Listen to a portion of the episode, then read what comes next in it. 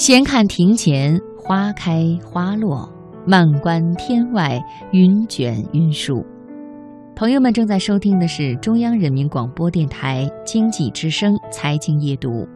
每天晚上的这个时候，我们都有这样一片宁静的心灵休憩的港湾。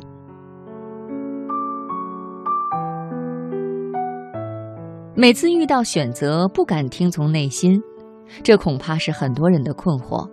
今天的职场故事，我们就来说说这个问题。文章来自公众号“职场实用心理学”。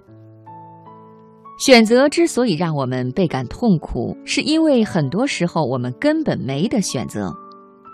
根据我所接触的职场咨询案例统计，有一个数据相当惊人，那就是很多以选择为开头的咨询，经过分析诊断。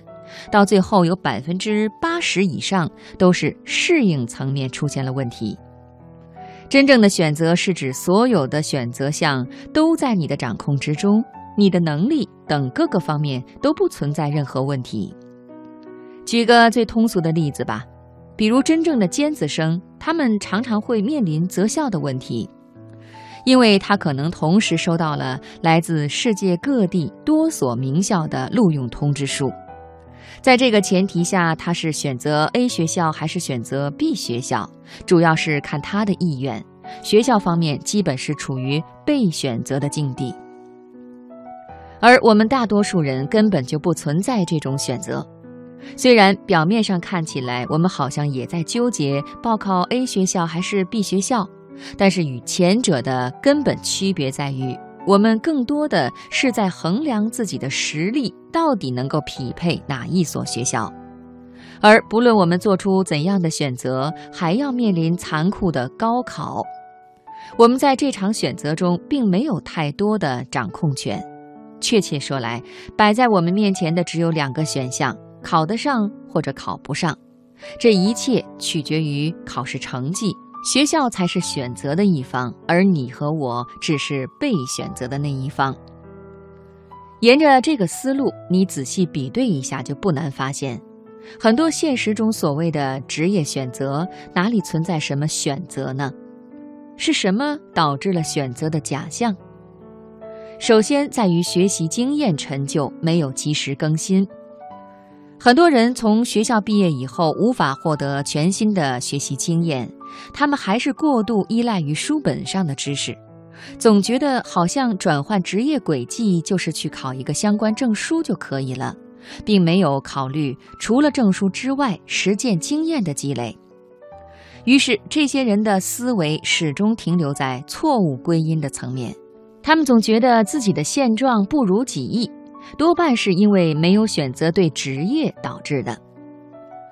其次，在没有进行深入调查与思考或者相关体验之前，绝大多数的选择只是空想，并不能作为我们评判的标准或者依据。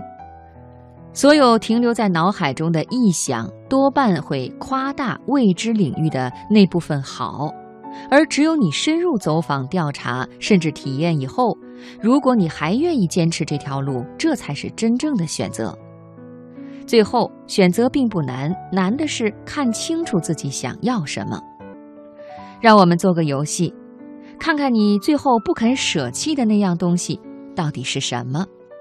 越早找到它，你就越明白自己到底想要什么了。第一步，在一张空白的纸上列出你认为的比较重要的几件东西。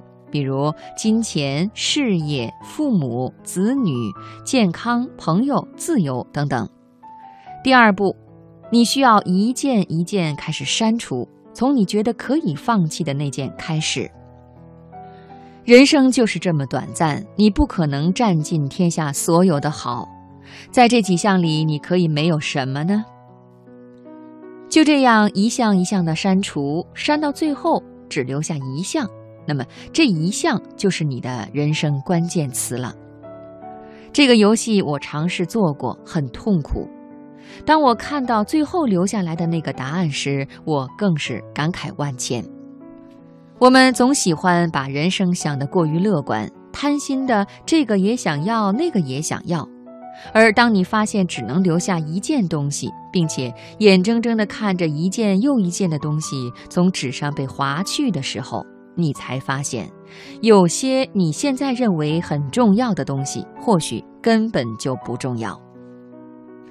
很多人做完这个游戏之后，才发现，原以为金钱是生命中最重要的那部分。到最后才发现，金钱呀，是我们大多数人最愿意放弃的那部分。所以从这个角度来说，你还在纠结于到底是找一份喜欢的工作，还是找一份钱多的工作吗？一份喜欢的工作，可能刚开始没什么钱，但是可以给你带来良好的心理状态，一份朝气蓬勃的希望。你在奋斗的过程中虽然累，但是不觉得苦。最重要的是，你快乐了，你的家人也快乐了，你的朋友也会越来越多，大家都喜欢开心的你。唯一不足的就是，可能有钱，也可能没钱，但度日是完全可以的。而一份你本来就很厌烦的工作，虽然收入丰厚，但是和你又有什么关系呢？你根本调动不起来内心的热情，每天疲于奔命，像是应付一样打发每天的工作。你的领导自然对你不满意，同事关系也必然紧张。你一肚子的怨气无法排解，到头来将最伤人的话发泄到了你家人的身上，朋友渐渐疏远了你，家庭关系也亮起了红灯，而同时长期积累的负面情绪也会影响到你的健康。所以，当你无法进行选择的时候，不妨再多想一步，将每种选择出现的结果全部想一遍，看看自己能够承受怎样的结果，你就不难找到人生的关键词了。而与此同时，之前困扰你的诸多选项，或许早就消失的无影无踪了。